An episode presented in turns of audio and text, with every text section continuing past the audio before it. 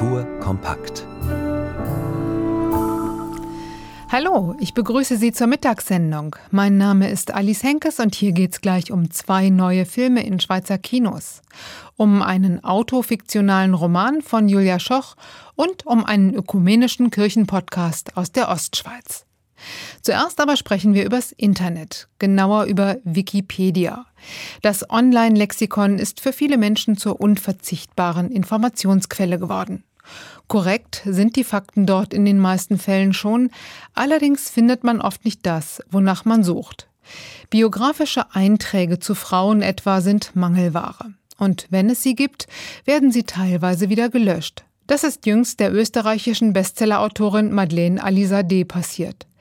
Wie kann das passieren? Darüber hat Katharina Brierley mit Muriel Staub gesprochen. Sie ist Präsidentin der Schweizer Wikimedia, einer übergeordneten Organisation hinter der Wikipedia.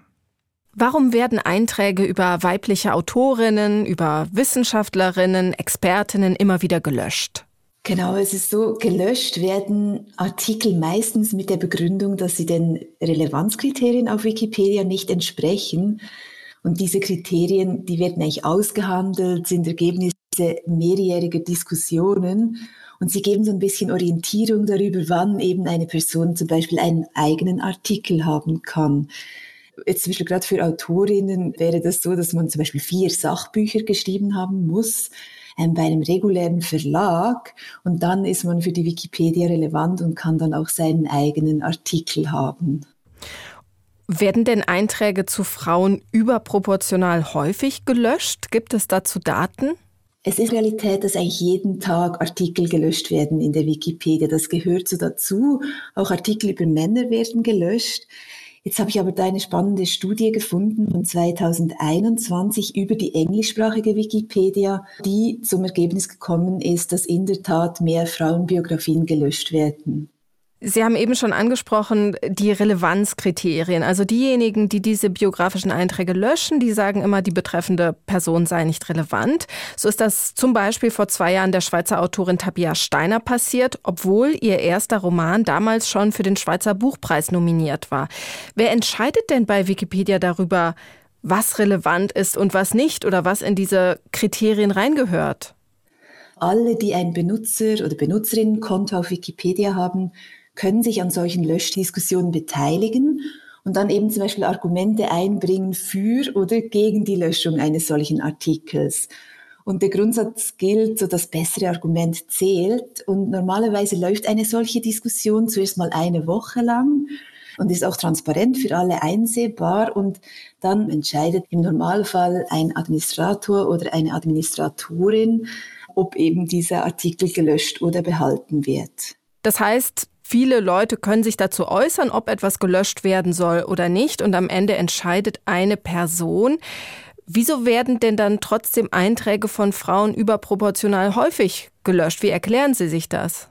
Ja, vielleicht eine Erklärung ist, dass diese Relevanzkriterien vielleicht auch aus einer aus einer Welt stammen, die gegebenenfalls vielleicht Frauen diskriminieren. Man könnte sich ja fragen, jetzt wenn als Architektin, wenn ich da einen Artikel haben darf in der Wikipedia, nur wenn ich irgendwie einen Architektinnenpreis gewonnen habe und man sich dann die Preisträgerinnen anschaut von diesen Preisen und das dann mehrheitlich Männer sind, dann sind eigentlich diese Relevanzkriterien dann eine rechte Hürde für Frauen. Das könnte jetzt für mich ein Grund sein, dass diese Verzerrung eben schon da stattfindet und eigentlich die Relevanzkriterien vielleicht Frauen diskriminieren.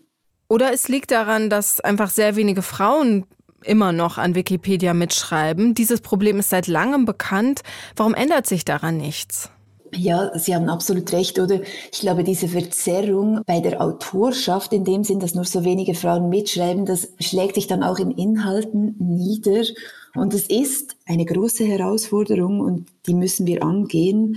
Immerhin, der Anteil an Frauenbiografien hat sich jetzt seit 2009 immerhin um knapp drei Prozent erhöht. Wir sind jetzt irgendwo bei 17,3 Prozent Frauenbiografien und als ich mich angefangen habe, mit dem Thema auseinanderzusetzen, waren es ungefähr 14 Prozent. Von dem her, es hat noch viel Luft nach oben, aber ich bin nach wie vor zuversichtlich, dass wir da in die richtige Richtung vorwärts machen können. Das sagt Muriel Staub. Sie ist Präsidentin der Schweizer Wikimedia. Übrigens, SRF engagiert sich mit sogenannten Editathons, Veranstaltungen, bei denen gemeinsam Wikipedia-Einträge über Frauen erstellt werden. Mehr Informationen dazu finden Sie auf srf.ch. Je suis noir heißt ein neuer Schweizer Dokumentarfilm, der jetzt ins Kino kommt. Ich bin schwarz. Doch das Noir im französischen Titel ist weiblich und im Plural.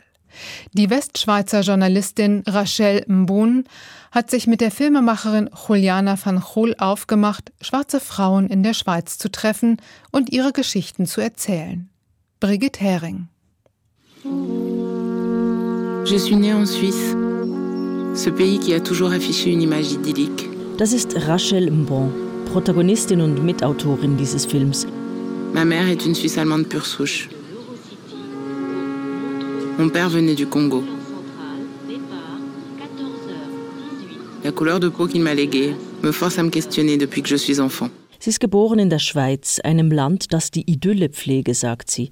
Tochter einer durch und durch deutsch-schweizerischen Mutter und eines schwarzen Vaters aus dem Kongo. Wegen seiner und ihrer Hautfarbe habe sie ihre Existenz schon als Kind hinterfragt. Heute vernetzt die Journalistin Rachel Mbon schwarze Frauen in der Schweiz, organisiert Zusammenkünfte. Das war nicht immer so, wie sie im Lauf dieses Films erzählt. Sie habe ihre schwarze afrikanische Seite immer zu verstecken versucht, um so schweizerisch wie nur irgend möglich zu leben. Jetzt, nach dem Tod ihres Vaters, hält sie sich selber den Spiegel vor, schaut selbstbewusst hinein und sieht sich erstmals auch als schwarze Frau. Ausgehend von ihrer eigenen Geschichte, die den Film als roten Faden durchzieht, trifft Rachel Mbon andere schwarze Schweizerinnen unterschiedlichster Herkunft, die aber alle Ähnliches erlebt haben. Einen strukturellen Rassismus. Dem waren und sind sie seit ihrer Kindheit ausgesetzt in diesem Land. Sie alle haben sich deshalb möglichst unsichtbar gemacht und wollten so schweizerisch wie möglich sein. Trotzdem wurden sie immer verraten durch ihre Hautfarbe, ihre Haare. Viele der Geschichten, die sie erzählen, stimmen nachdenklich, traurig oder aber klingen so unwahrscheinlich, wie sie wahr sind. Brigitte Lamvadio ist Rechtsanwältin. Bei einer Uniprüfung wurde sie, die Tochter von schwarzafrikanischen Eltern, von einem Professor gefragt, ob sie adoptiert sei. Er habe sich das gefragt, weil sie so intelligent sei. Une aventure euh, au niveau de l'université où euh, euh, vous débarquez, euh, vous faites votre examen oral et puis le professeur vous dit mais mademoiselle, vous êtes adoptée Pardon, vous êtes adoptée Non, je suis pas adoptée, mes deux parents sont bien noirs, d'origine africaine. Et ah ouais, vous êtes tellement excellente que je me suis posé la question. Die Psychologin Carmel Fröhlicher ist kämpferisch optimistisch. Sie sei Schweizerin. Ihre Kinder sprechen nur Schweizerdeutsch und seien Schweizer. Die Menschen, die keine vielfarbige Schweiz wollten, würden am Ende verlieren, ist sie sich sicher. Oui, I'm also Swiss.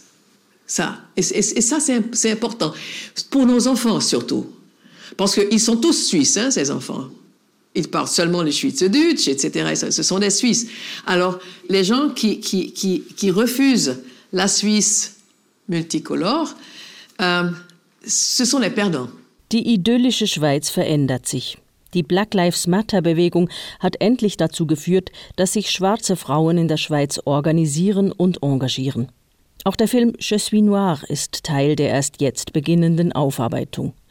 Unaufgeregt und ruhig ist er gefilmt und erzählt, die Geschichten aber sind aufwühlend und nachhaltig. Der Dokumentarfilm Je suis noir startet heute in Kinos in Bern, Winterthur und Zürich später auch in anderen Städten. Und wir bleiben beim Film.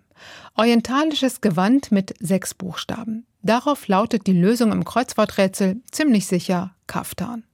Bis heute gehören Kaftane fest zur maghrebinischen und nahöstlichen Damenmode. Le Bleu du Kaftan heißt nun ein neues Kinodrama, in dem ein solches Tunikakleid eine zentrale Rolle spielt. Vor allem aber geht es um die Menschen um dieses Kleid herum. Georges Wirsch.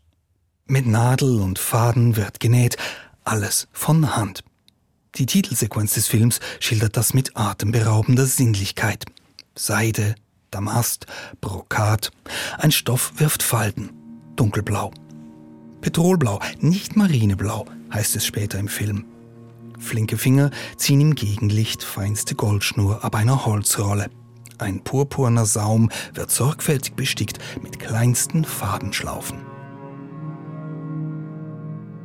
Die marokkanische Regisseurin Mariam Tousani macht das nicht zum ersten Mal.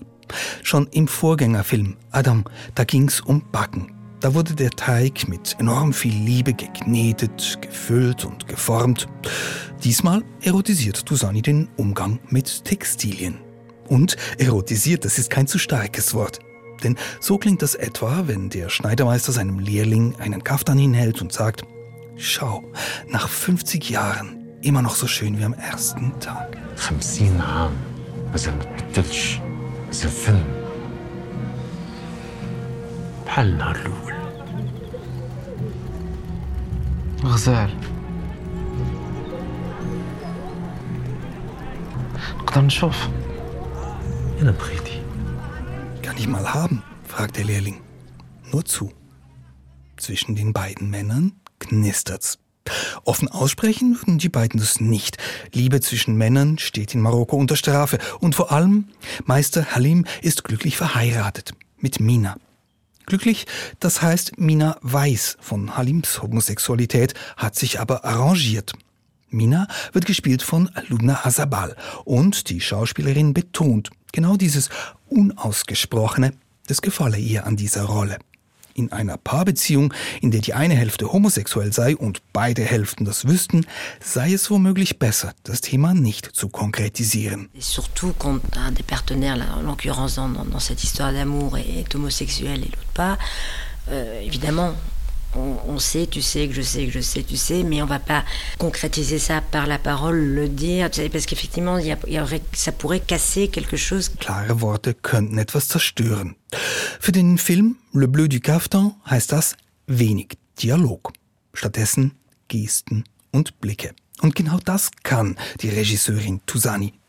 Sie selbst sagt dazu, die richtige Nähe der Kamera sei das Wichtigste. Manchmal müsse man die Figuren atmen hören. Parfois très proche, parfois en laissant respirer, on est dans, leur, dans chacun de, de, leur, de leurs petits gestes, et parfois justement en prenant de la distance et en les observant, euh, sans jamais être dans quelque chose de, de voyeuriste. Voyeuristisch ist Tusani tatsächlich nicht. Sex kommt zwar vor, doch was zählt, ist die Nähe im Herzen.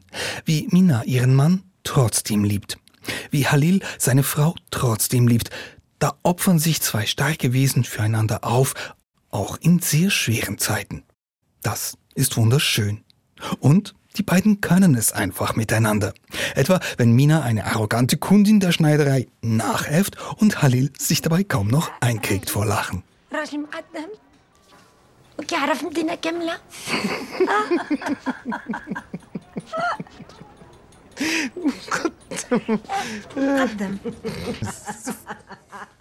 Der marokkanische Spielfilm Le Bleu du Caftan läuft jetzt in den Schweizer Kinos.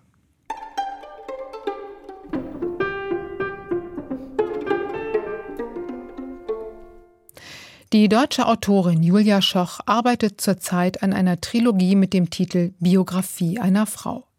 Es ist eine autofiktionale Trilogie, also eine, die sich eng an Julia Schochs eigenem Leben orientiert. Der erste Teil hieß Das Vorkommnis. Er handelte davon, wie im Leben der Erzählerin plötzlich eine Halbschwester auftauchte, von der sie nichts gewusst hatte. Nun liegt der zweite Teil dieser Trilogie vor, das Liebespaar des Jahrhunderts. Womit sich Julia Schoch in diesem Roman befasst, das weiß Literaturredaktorin Katja Schönherr. Nach vielen Jahren des Zusammenlebens, genauer gesagt nach 31 gemeinsamen Sommern, zwei Kindern und 912 Partien Halma, will eine Frau ihren Mann verlassen. Das ist die Ausgangslage des neuen Romans von Julia Schoch. Er beginnt so. Im Grunde ist es ganz einfach. Ich verlasse dich. Drei Wörter, die jeder Mensch begreift. Es genügen drei Wörter und alles ist getan. Man muss sie bloß aussprechen. Ich bin erstaunt, dass es so einfach ist, und noch etwas erstaunt mich. Der Satz ist genauso kurz wie der, den ich am Anfang unserer Geschichte gesagt habe.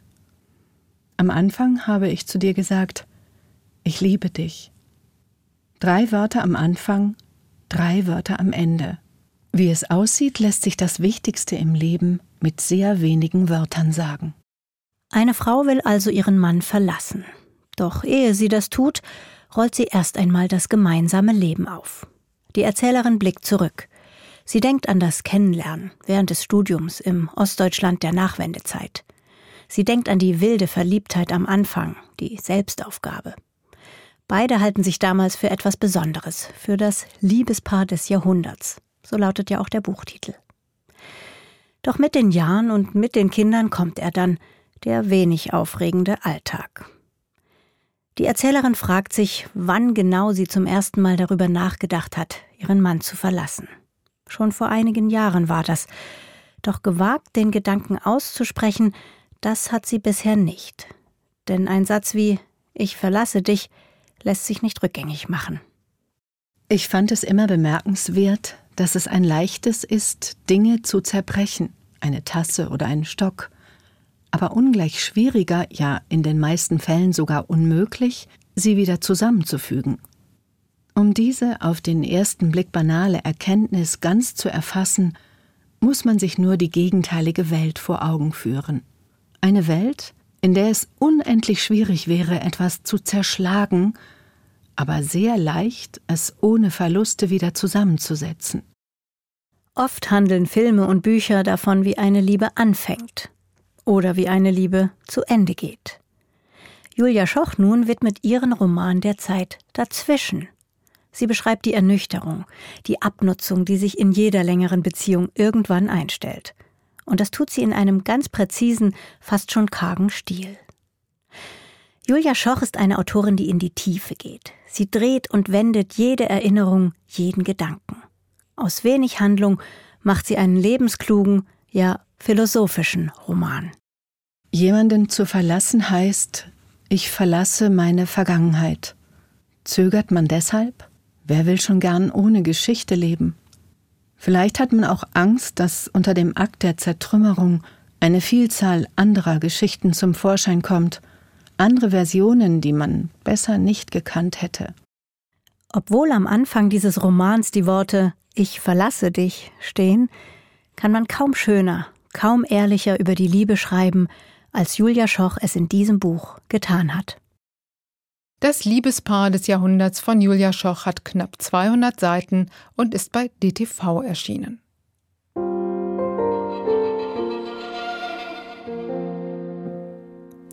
Nicht alle, die sich für spirituelle und religiöse Inhalte interessieren, schaffen es am Sonntagmorgen in die Kirche, weil sie Zeit mit der Familie verbringen oder ganz einfach ausspannen wollen. Hier setzt Sternenglanz an, der Podcast, den die evangelisch reformierte Pfarrerin Katrin Bold aus St. Gallen und Carsten Wolfers, römisch-katholischer Diakon aus Wittnau, für die Kirchen von St. Gallen und beiden Appenzell entwickelt haben.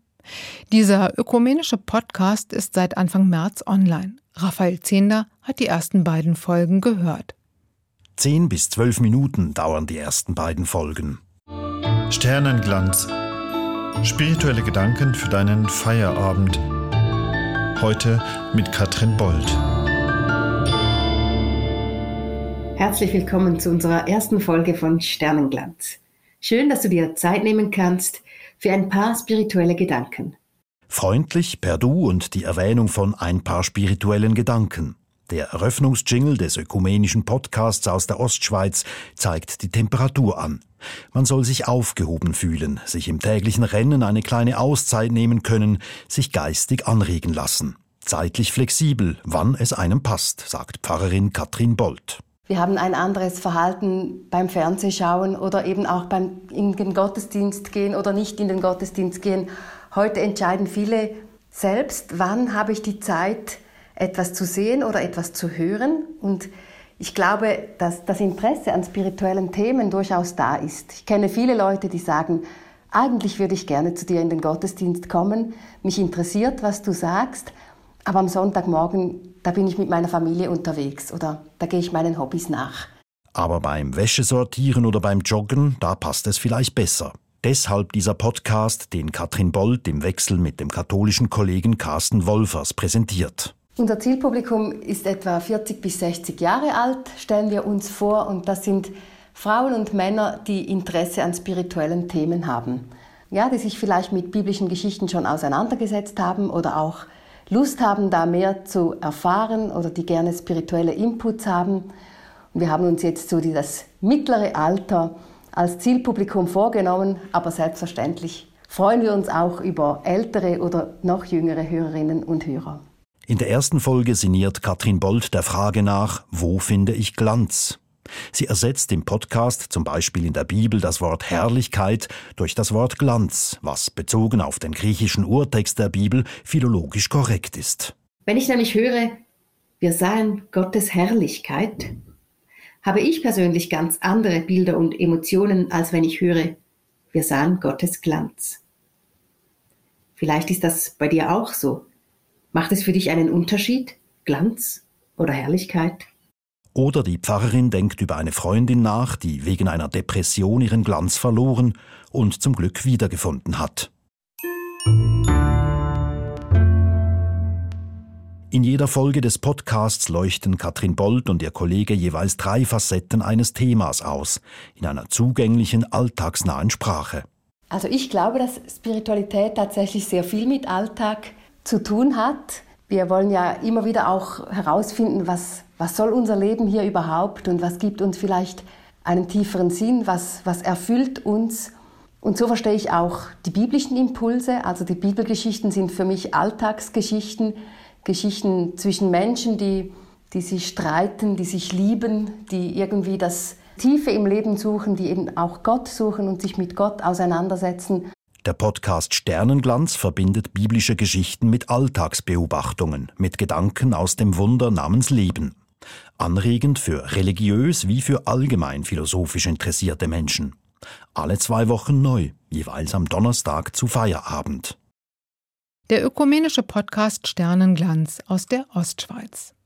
Hier geht's jetzt anregend weiter mit dem Rendezvous und nach 17 Uhr sprechen wir über den Grand Prix Design. Das Bundesamt für Kultur stellt heute die Preisträgerinnen und Preisträger 2023 vor.